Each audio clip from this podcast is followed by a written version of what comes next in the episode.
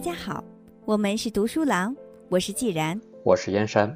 今天接着和大家分享由岸见一郎和古贺实健所著的《被讨厌的勇气》第二页，一切烦恼都来自人际关系。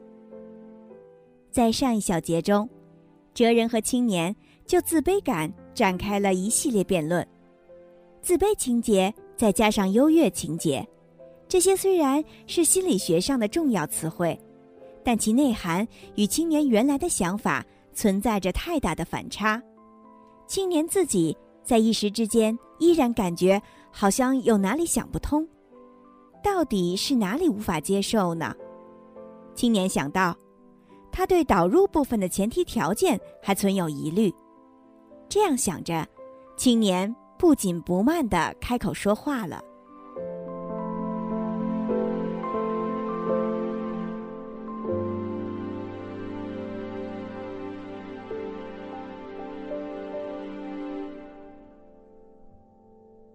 人生不是与他人的比赛。青年说道。但是我依然不太明白。你尽管问。阿德勒也认为，希望进步的追求优越性属于普遍欲求吧。另一方面，他又提醒人们不可以陷入过剩的自卑感或者优越感之中。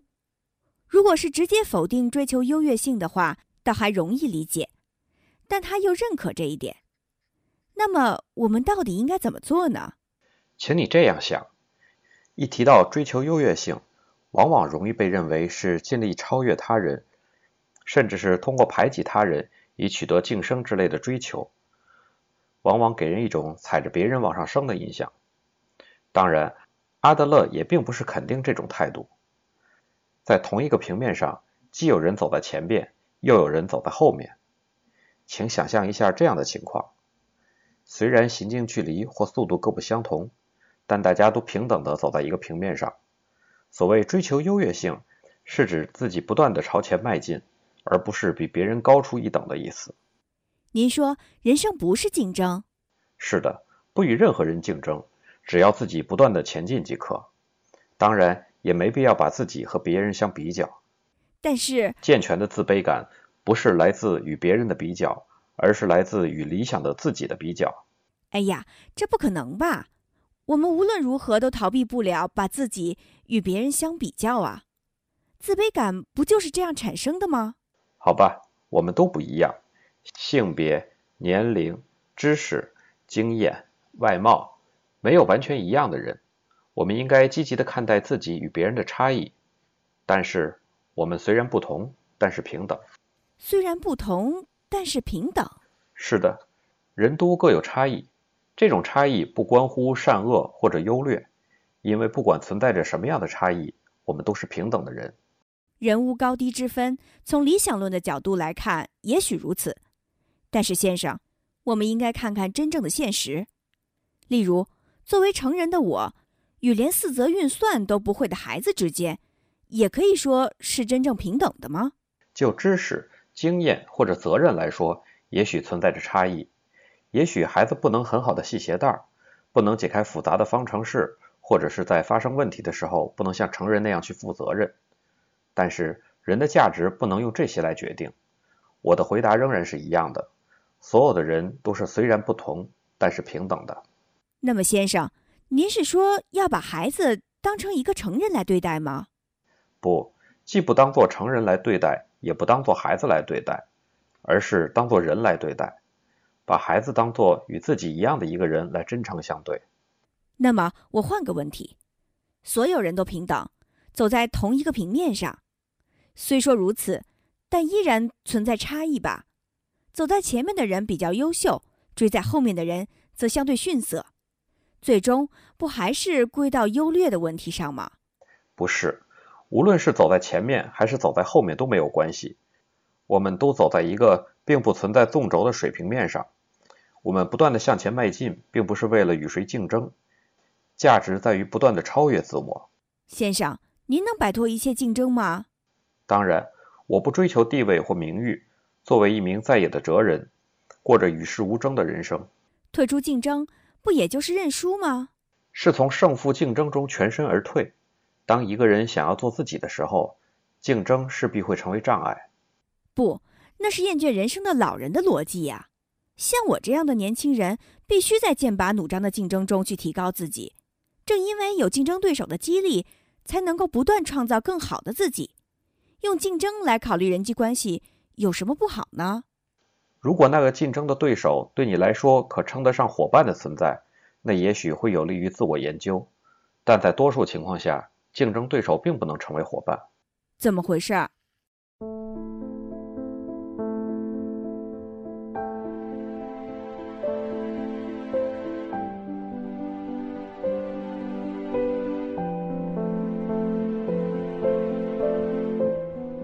在意你长相的只有你自己。哲人说道：“接下来，咱们梳理一下我们的辩论。最初，你对阿德勒所主张的一切烦恼皆源于人际关系这一概念表示不满，对吧？围绕着自卑感的争论就由此而起。是的，是的，关于自卑这个话题的讨论太过激烈，以至于差点把那一点给忘记了。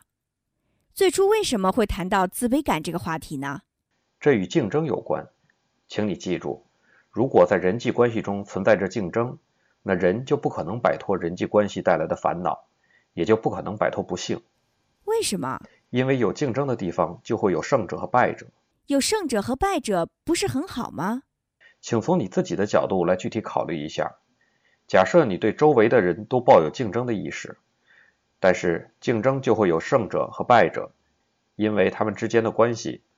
所以必然会意识到胜负，会产生 A 君上了名牌大学，B 君进了那家大企业，C 君找到了一位那么漂亮的女朋友，而自己却是这样之类的念头。可真具体呀！如果意识到竞争或胜负，那么势必会产生自卑感，因为常常拿自己和别人相比，就会产生优于这个、输于那个之类的想法，而自卑情节或优越情节就会随之产生。那么，对此时的你来说，他人又会是什么样的存在呢？呀，是竞争对手吗？不，不是单纯的竞争对手，不知不觉的就会把他人乃至整个世界看成敌人。敌人，也就是会认为人人都是随时会愚弄、嘲讽、攻击，甚至陷害自己，绝不可掉以轻心的敌人，而世界则是一个恐怖的地方。您是说与不可掉以轻心的？敌人之间的竞争，竞争的可怕之处就在于此。即使不是败者，即使一直立于不败之地，处于竞争之中的人也会一刻不得安心，不想成为败者。而为了不成为败者，就必须一直获胜，不能相信他人。之所以有很多人虽然取得了社会性的成功，但却感觉不到幸福，就是因为他们活在竞争之中。因为他们的眼中的世界是敌人遍布的危险所在。虽然或许如此，但是，但实际上，别人真的会那么关注你吗？会二十四小时的监视着你，虎视眈眈的寻找攻击你的机会吗？恐怕并非如此。我有一位年轻的朋友，据说他少年时代总是长时间的对着镜子梳理头发，于是他的祖母对他说：“在意你的脸的只有你自己。”那以后，他便活得轻松了一些。哎呀，您可真讨厌呐！您这是在讽刺我吧？也许我真的把周围的人看成了敌人，总是担心随时会受到案件攻击，认为总是被他人监视、挑剔，甚至攻击。而且，就像热衷于照镜子的少年一样，这实际上也是自我意识过剩的反应。世上的人其实并不关注我。即使我在大街上倒立，也不会有人留意。但是怎么样呢，先生？您依然会说我的自卑感是我自己的选择，是有某种目的的吗？说实话，我无论如何也不能那样认为。为什么呢？我有一个年长三岁的哥哥，他非常听父母的话，学习、运动样样精通，是一位非常认真的哥哥。而我自幼就常常被拿来跟哥哥比较。当然，跟年长三岁的哥哥相比，我什么都赢不了，而父母根本不管这一点，他们总是不认可我，无论我做什么都被当作孩子来对待，一遇到事情就被否定，总是被压制、被忽视，简直就是生活在自卑感中，还必须意识到与哥哥之间的竞争。啊，怪不得！我有时候这样想，自己就像是从未真正沐浴过阳光的丝瓜，自然就会因为自卑感而扭曲。所以，如果有挺拔舒展的人，真希望他能够带带我。明白了，你的心情我很理解。那么，包括你与你哥哥的关系，也从竞争的角度去考虑。如果你不把自己与哥哥或者他人的关系放在竞争的角度去考虑的话，他们又会变成什么样的存在呢？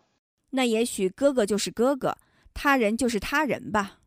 不，应该会成为更加积极的伙伴。伙伴？你刚刚也说过了吧？无法真心祝福过得幸福的他人，那就是因为站在竞争的角度去考虑人际关系，把他人的幸福看作是我的失败，所以才无法给予祝福。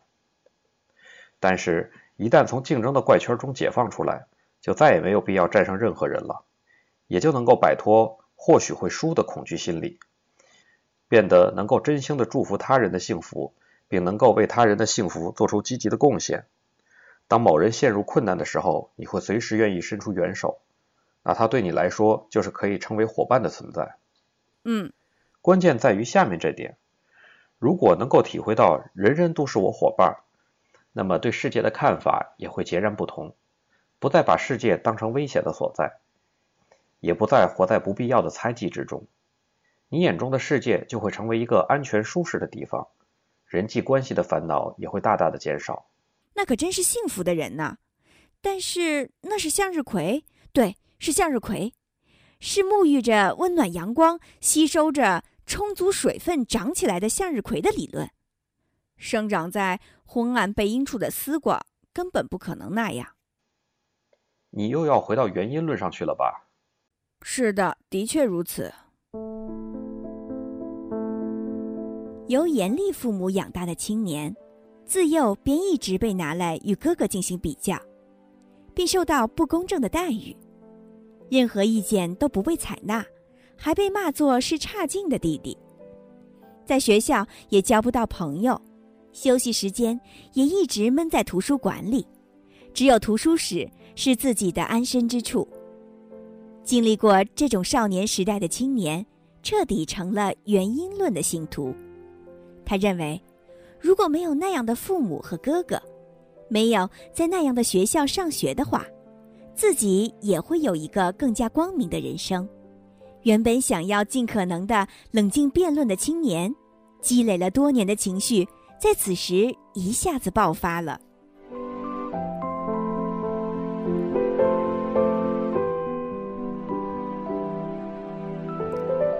人际关系中的权力斗争与复仇。青年说道：“好了，先生，目的论只是一种诡辩，精神创伤确实存在，而且人根本无法摆脱过去。先生，您也承认。”我们无法乘坐时光机器回到过去吧？只要过去作为过去存在着，我们就得生活在过去所造成的影响之中。如果当过去不存在，那就等于是在否定自己走过的人生啊！先生，您是说要让我选择那种不负责任的生活吗？是啊，我们既不能乘坐时光机器回到过去，也不能让时针倒转。但是，赋予过去的事情什么样的价值，这是现在的你所面临课题。那么，我来问问您现在这个话题吧。上一次，先生您说人是在捏造愤怒的感情，是吧？还说站在目的论的角度考虑，事情就是这样。我现在依然无法接受这种说法。例如，对社会的不满、对政治的愤怒之类的情况，该怎么解释呢？这也可以说。是为了坚持自己的主张而捏造的感情吗？的确，我们有时候会对社会问题感到愤怒，但这并不是突发性的感情，而是合乎逻辑的愤慨。个人的愤怒是私愤，和对社会矛盾或不公平产生的愤怒那是公愤，这不属于同一类型。个人的愤怒很快就会冷却，而公愤则会长时间的持久。因私愤而流露的发怒。只不过是为了让别人屈服的一种工具而已。您是说私愤和公愤不同？完全不同，因为公愤超越了自身利害。那么我来问问您私愤的事情：如果无缘无故的被人破口大骂，先生，您也会生气吧？不生气。不许撒谎。如果遭人当面辱骂，我就会考虑一下那个人隐藏的目的，不仅仅是直接性的当面辱骂。当被对方的言行激怒的时候，也要认清对方是在挑起权力之争。权力之争。例如，孩子有时候会通过恶作剧来捉弄大人，在很多情况下，其目的是为了吸引大人的注意力。他们往往会在大人真正发火之前停止恶作剧。但是如果在大人真正生气的时候，孩子依然不停止恶作剧，那么他的目的就是斗争本身了。为什么要斗争呢？想要获胜啊！想要通过获胜来证明自己的力量。我还是不太明白，您能举个稍微具体一点的例子吗？比如，假如你和朋友正在讨论时下的政治形势，谈着谈着，你们之间的争论越来越激烈，彼此都各不相让，于是对方很快就上升到了人格攻击，骂你说：“所以说你是个大傻瓜，正因为有你这种人的存在，我们的国家才不能发展。”如果被这样说的话，我肯定会忍无可忍。这种情况下，对方的目的是什么呢？是纯粹想讨论政治吗？不是。对方只是想要责难、挑衅你，通过权力之争来达到让不顺眼的你屈服的目的。这个时候，你如果发怒，那就正中其下怀，关系会急剧转入权力之争。所以，我们不能上任何挑衅的当。不不，没必要逃避。对于挑衅，就应该进行回击，因为错在对方。对那种无理的混球，就应该直接挫挫其锐气，用语言的拳头。那么，假设你压制住了争论，而且彻底认输的对方爽快的退出，但是权力之争并没有因此而结束，败下阵来的对方很快会转入下一个阶段。下一个阶段？是的，复仇阶段。尽管暂时败下阵来，但对方会在别的地方以别的形式策划着复仇，等待着进行报复。比如说呢？遭受过父母虐待的孩子有时会误入歧途，逃学。甚至会出现割腕等自残行为。如果按照弗洛伊德的原因论，肯定会从简单的因果律的角度归纳为：因为父母用这种方式教育，所以孩子才变成这样。就像因为不给植物浇水，所以它们才会干枯一样。这的确是简单易懂的解释。但是阿德勒式的目的论不会忽视孩子隐藏的目的，也就是报复父母。如果自己出现不良行为，逃学甚至割腕，那么父母就会烦恼不已，父母还会惊慌失措、痛不欲生。孩子正是因为知道这一点，所以才会出现问题行为。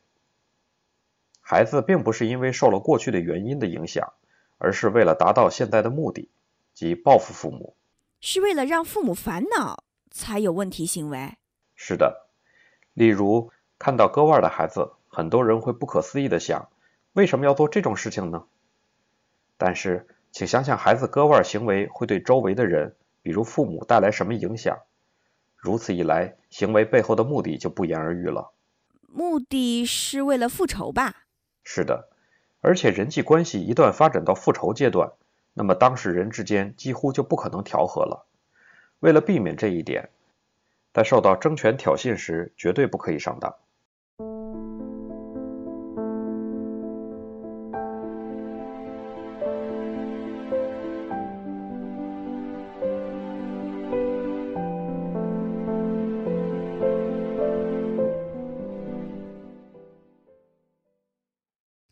承认错误不代表你失败了，青年问道。那么，如果当面受到了人格攻击的话，该怎么办呢？要一味的忍耐吗？不，忍耐这种想法本身就表明你依然拘泥于权力之争，而是要对对方的行为不做任何反应。我们能做的就只有这一点。不上挑衅之当这种事情，有那么容易做到吗？原本。您是怎么说到要控制怒气的呢？所谓控制怒气，是否就是忍耐呢？不是的，我们应该学习不使用怒气这种感情的方式，因为怒气终归是为了达成目的的一种手段和工具。哦，这太难了。首先，希望你能够理解这一个事实，那就是发怒是交流的一种形态，而且不使用发怒这种方式也可以交流。我们即使不使用怒气。也可以进行沟通，以取得别人的认同。如果能够从经验中明白这一点，那自然就不会再有怒气产生了。但是，即使对方明显要找茬挑衅，恶意说一些侮辱的语言，也不能发怒吗？你似乎还没有真正的理解，不是不能发怒，而是没必要依赖发怒这一工具。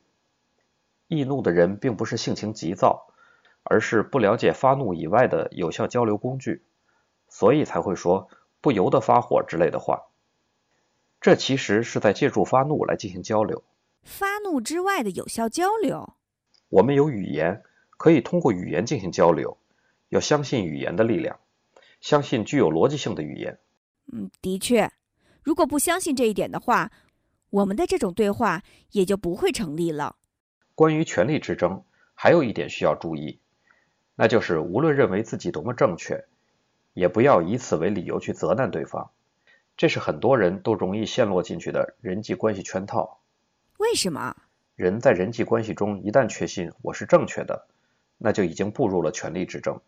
仅仅是认为自己正确就会那样吗？不不，这也太夸张了吧！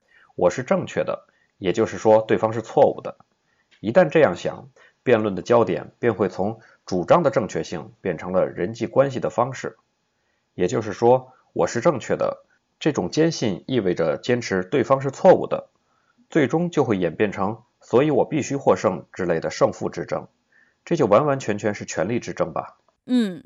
原本主张的对错与胜负毫无相关。如果你认为自己是正确的话，那么无论对方持有什么样的意见，都应该无所谓。但是很多人都陷入了权力之争，试图让对方屈服。正因为如此，才会认为承认自己的错误就等于承认失败。的确有这么一方面。因为不想失败，所以就不愿意承认自己的错误，结果就会选择错误的道路。承认错误，赔礼道歉。退出权力之争，这些都不是失败。追求优越性，并不是通过与他人的竞争来完成的。也就是说，如果过度拘泥于胜负，就无法做出正确的选择吗？是的，眼镜模糊了，只能看到眼前的胜负，就会走错路。我们只有摘掉竞争或胜负之争的眼镜，才能够改变、完善自己。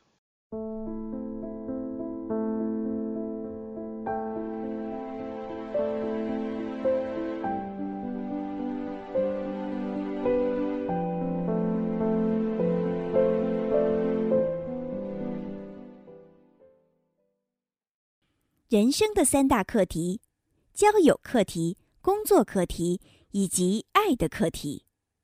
青年说道：“嗯，但是还是有问题，就是一切烦恼皆源于人际关系那句话。的确，自卑感是人际关系的烦恼，而且我也非常明白自卑感给我们造成的影响。对人生不是竞争这一点，从道理上也承认。”我无法把他人看成伙伴，总是在心里的某个角落把别人想成是敌人，这一点也的确如此。但不可思议的是，为什么阿德勒那么重视人际关系，甚至都用“一切”这样的词来形容呢？人际关系是一个怎么考虑都不为过的重要问题。上次我就说过，你所缺乏的是获得幸福的勇气。这句话你还记得吗？即使想忘也忘不了啊。那么你为什么把别人看成是敌人，而不能认为是伙伴呢？那是因为勇气受挫的你在逃避人生的课题。人生的课题？是的，这非常重要。阿德勒心理学关于人的行为和心理方面都提出了相当明确的目标。哦，那是什么样的目标呢？首先，行为方面的目标有自立和与社会和谐共处这两点，而且。支撑这种行为的心理方面的目标是“我有能力”以及“人人都是我伙伴”这两种意见。请您等等，我得做一下笔记。行为方面的目标有以下两点：一、自立；二、与社会和谐共处。而且，支撑这种行为的心理方面的目标也有以下两点：一、我有能力的意识；二、人人都是我的伙伴的意识。哎呀！我能明白其重要性。作为个体自立，同时能够与他人及社会和谐共处，这好像与我们之前的辩论内容也紧密相关。而且这些目标可以通过阿德勒所说的直面人生课题来实现。那么，人生课题又指什么呢？请从孩提时代开始考虑“人生”这个词。孩提时代，我们在父母的守护下生活，即使不怎么劳动也可以生存下来。但是很快就到了自立之时，不能继续依赖父母，而必须争取精神性的自立，这一点自不必说。即使在社会意义上也要自立，必须从事某些工作。这里不只是在企业上班之类的狭义上的工作。此外，在成长过程中会遇到各种各样的朋友关系，当然也会与某人结成恋爱关系，甚至还有可能发展到结婚。如果是那样的话，就又会产生夫妻关系。一旦有了孩子，还会出现亲子关系。阿德勒把这些过程中产生的人际关系分为工作课题、交友课题和爱的课题这三类，又统称为人生课题。这里的课题是指作为社会人的义务吗？也就是类似于劳动或纳税之类的事情？不，请你把它理解为单纯的人际关系。人际关系有距离和深度。为了强调这一点，阿德勒也曾使用“三大羁绊”这样的表达方式。人际关系的距离和深度。一个个体在想要作为社会性的存在生存下去的时候，就会遇到不得不面对的人际关系。这就是人生课题，在不得不面对这个意义上，确实可以说是义务。哦，具体来讲呢？首先，我们从工作课题来考虑，无论什么种类的工作，都没有一个人可以独立完成的。例如，我们平时都在这个书房里写书稿，写作这项工作的确是无人能够代替，必须自己完成的作业。但即使如此，只有有了编辑的存在以及装订人员。印刷人员和销售或者书店人员的协助，这项工作才能够完成。原则上来说，根本不可能存在不需要与他人合作完成的工作。广义上来说，也许如此。不过，如果从距离和深度这个观点来考虑的话，工作上的人际关系可以说是门槛最低。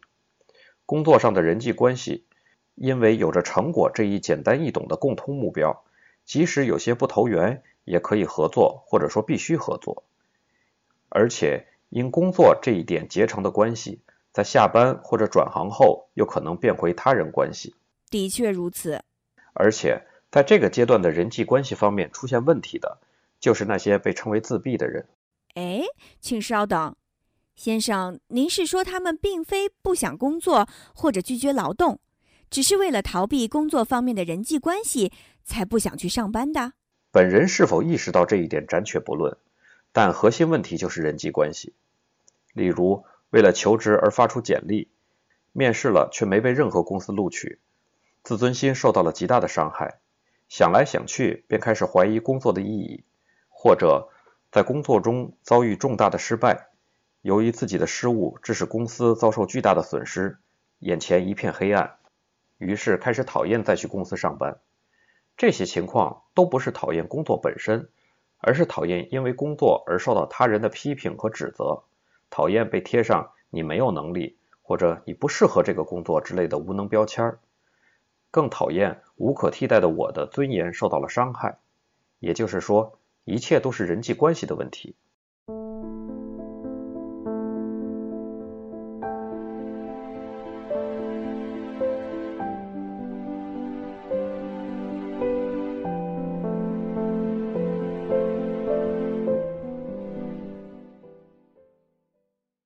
浪漫的红线和紧箍的锁链。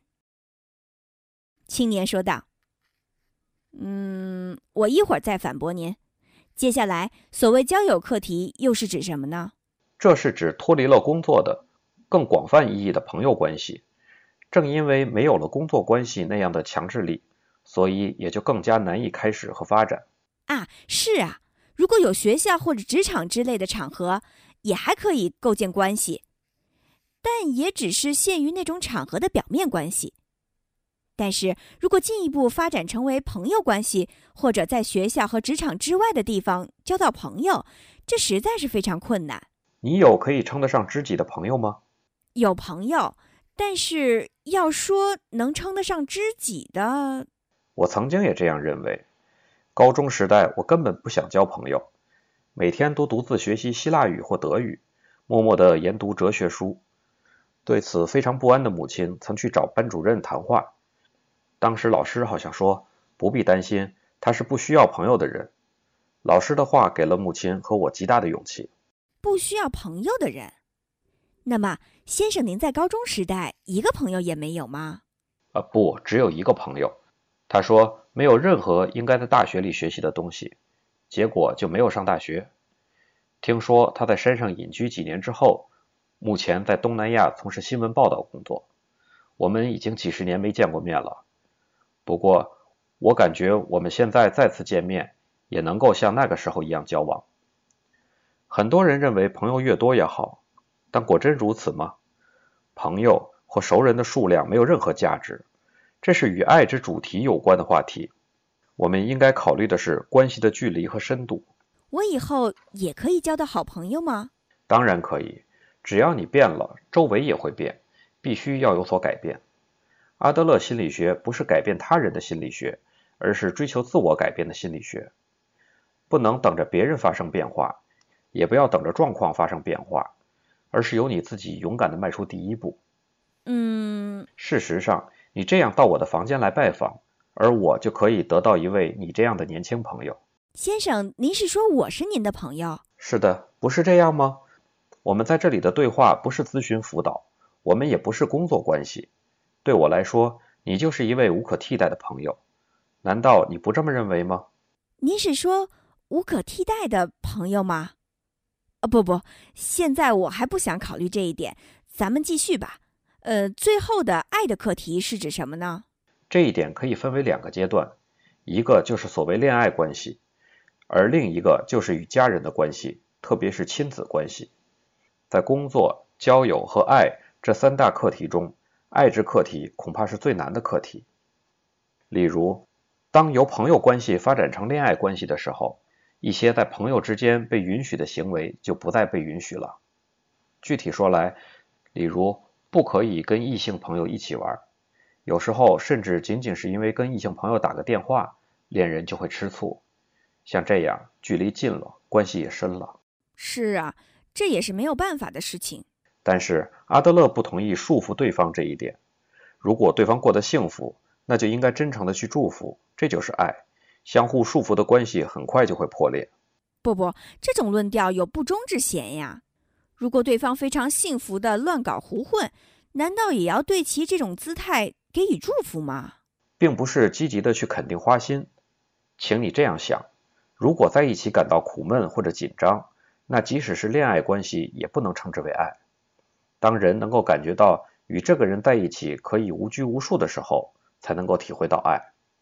既没有自卑感，也不必炫耀优越性，能够保持一种平等而自然的状态。真正的爱应该是这样的。另一方面，束缚是想要支配对方的表现，也是一种基于不信任感的想法。与一个不信任自己的人处在同一个空间中。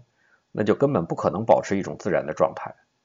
阿德勒说，如果想要和谐的生活在一起，那就必须把对方当成平等的人。嗯。不过，恋爱关系或者夫妻关系还可以选择分手。即使常年在一起生活的夫妻，如果难以继续维持关系的话，也可以选择分手。但是，亲子关系原则上是不可以如此的。假如恋爱是用红色的丝线系起来的关系的话。那亲子关系就是用坚固的锁链连接起来的关系，而且自己手里只有小小的一把剪刀，亲子关系难就难在这里。那么怎么做才好呢？现阶段能说的就是不能够逃避，无论多么困难的关系都不可以选择逃避，必须勇敢的去面对，即使最终发展成为用剪刀剪断，也要首先选择面对。最不可取的就是在这样的状态下止步不前。人根本不可能一个人活着，只有在社会性的环境之下，才能成为个人。因此，阿德勒心理学把作为个人的自立和社会中的和谐作为重大目标。那么，如何才能实现这些目标呢？阿德勒说，在这里必须要克服工作、交友和爱这三大课题。但是，青年依然很难领会人活着必须面对人际关系课题的真正含义。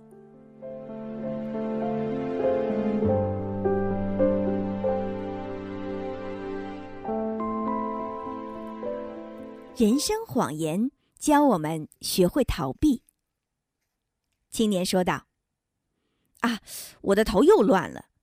先生也说过吧，我之所以把别人看成是敌人，而不能看成是伙伴，是因为在逃避人生的课题。那究竟是什么意思呢？假设你讨厌 A 这个人，说是因为 A 身上有着让人无法容忍的缺点。是啊。”如果是讨厌的人，那还真不少。但是那并不是因为无法容忍 A 的缺点才讨厌他，而是你先有要讨厌 A 这个目的，之后才找到了符合这个目的的缺点。怎么可能？那我这么做又是为了什么呢？为了逃避与 A 之间的人际关系。哎呀，这绝对不可能！即使再怎么想，顺序也是反的。是因为他做了惹人讨厌的事，所以大家才会讨厌他。否则也没有理由讨厌他呀。不，不是这样的。如果想一想与处于恋爱关系的人分手的时候的情况，就会容易理解了。在恋爱或者夫妻关系中，过了某个时期之后，有时候对方的任何言论都会让你生气。吃饭的方式让你不满意，在房间里的散漫姿态令你生厌，甚至连对方睡眠时的呼吸声都让你生气。尽管几个月之前还不是这样。嗯，是的。这个能够想象得到，这是因为那个人已经下定决心要找机会结束这种关系，继而正在搜集结束关系的材料，所以才会那样感觉。对方其实没有任何改变，只是自己的目的变了而已。人就是这么任性而自私的生物，一旦产生了这种想法，无论如何都能发现对方的缺点，即使对方是圣子、君子一样的人物，也能够轻而易举地找到对方值得讨厌的理由。正因为如此，世界才随时可能变成危险的所在，人们也就可能把所有的他人都看成敌人。那么，您是说我为了逃避人生课题，或者进一步说，是为了逃避人际关系，仅仅为了这些，我就去捏造别人的缺点吗？是这样的，阿德勒把这种企图设立种种借口来回避人生课题的情况叫做“人生谎言”。呃，这词很犀利吧？对于自己目前所处的状态，把责任转嫁给别人，通过归咎于他人或者环境来回避人生课题。前面我提到的患脸红恐惧症的那个女生也是一样，对自己撒谎，也对周围的人撒谎。仔细考虑一下，这的确是一个相当犀利的词语。但是为什么要把它判定为撒谎呢？我周围都有什么样的人？之前又经历过怎样的人生？先生，您根本一无所知吧？是的，我对你的过去一无所知，有关你父母和你哥哥的事情我也一无所知。不过，我只知道一点，是什么？那就是决定你的生活方式的不是其他任何人，而是你自己这一事实。啊？假如你的生活方式是由他人或者环境所决定的，那还有可能转嫁责任。但是我们是自己选择自己的生活方式。责任之所在就非常明确了。您是打算要谴责我吧？说我是个骗子，一个懦夫，说全都是我的责任。请你不要用怒气来回避这个问题，这是非常关键的。阿德勒并不打算用善恶来区分人生课题或者人生谎言。我们现在应该谈的既不是善恶问题，也不是道德问题，而是勇气问题。又是勇气吗？是的，即使你逃避了人生课题，依赖人生谎言。那也不是因为你沾染了恶，这不是一个应该从道德方面来谴责的问题，它只是勇气的问题。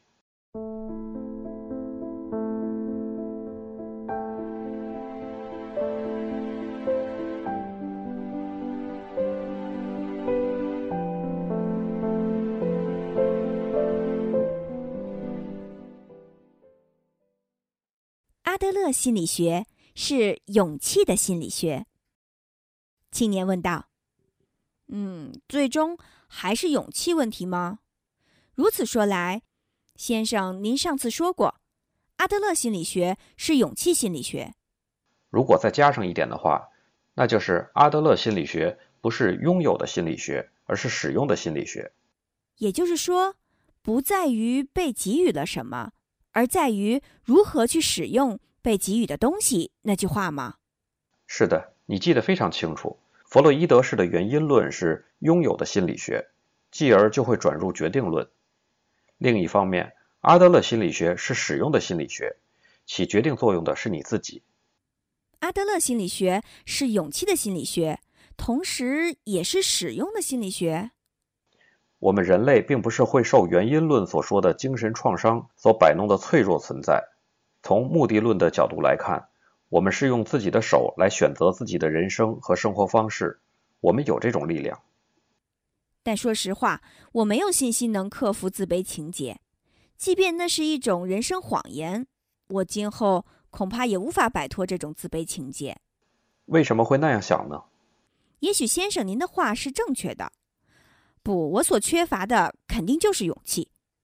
我也承认人生谎言，我也害怕与人打交道，不想在人际关系中受伤，所以就想回避人生课题。正因为如此，才摆出了这样那样的借口。是的，就是这样。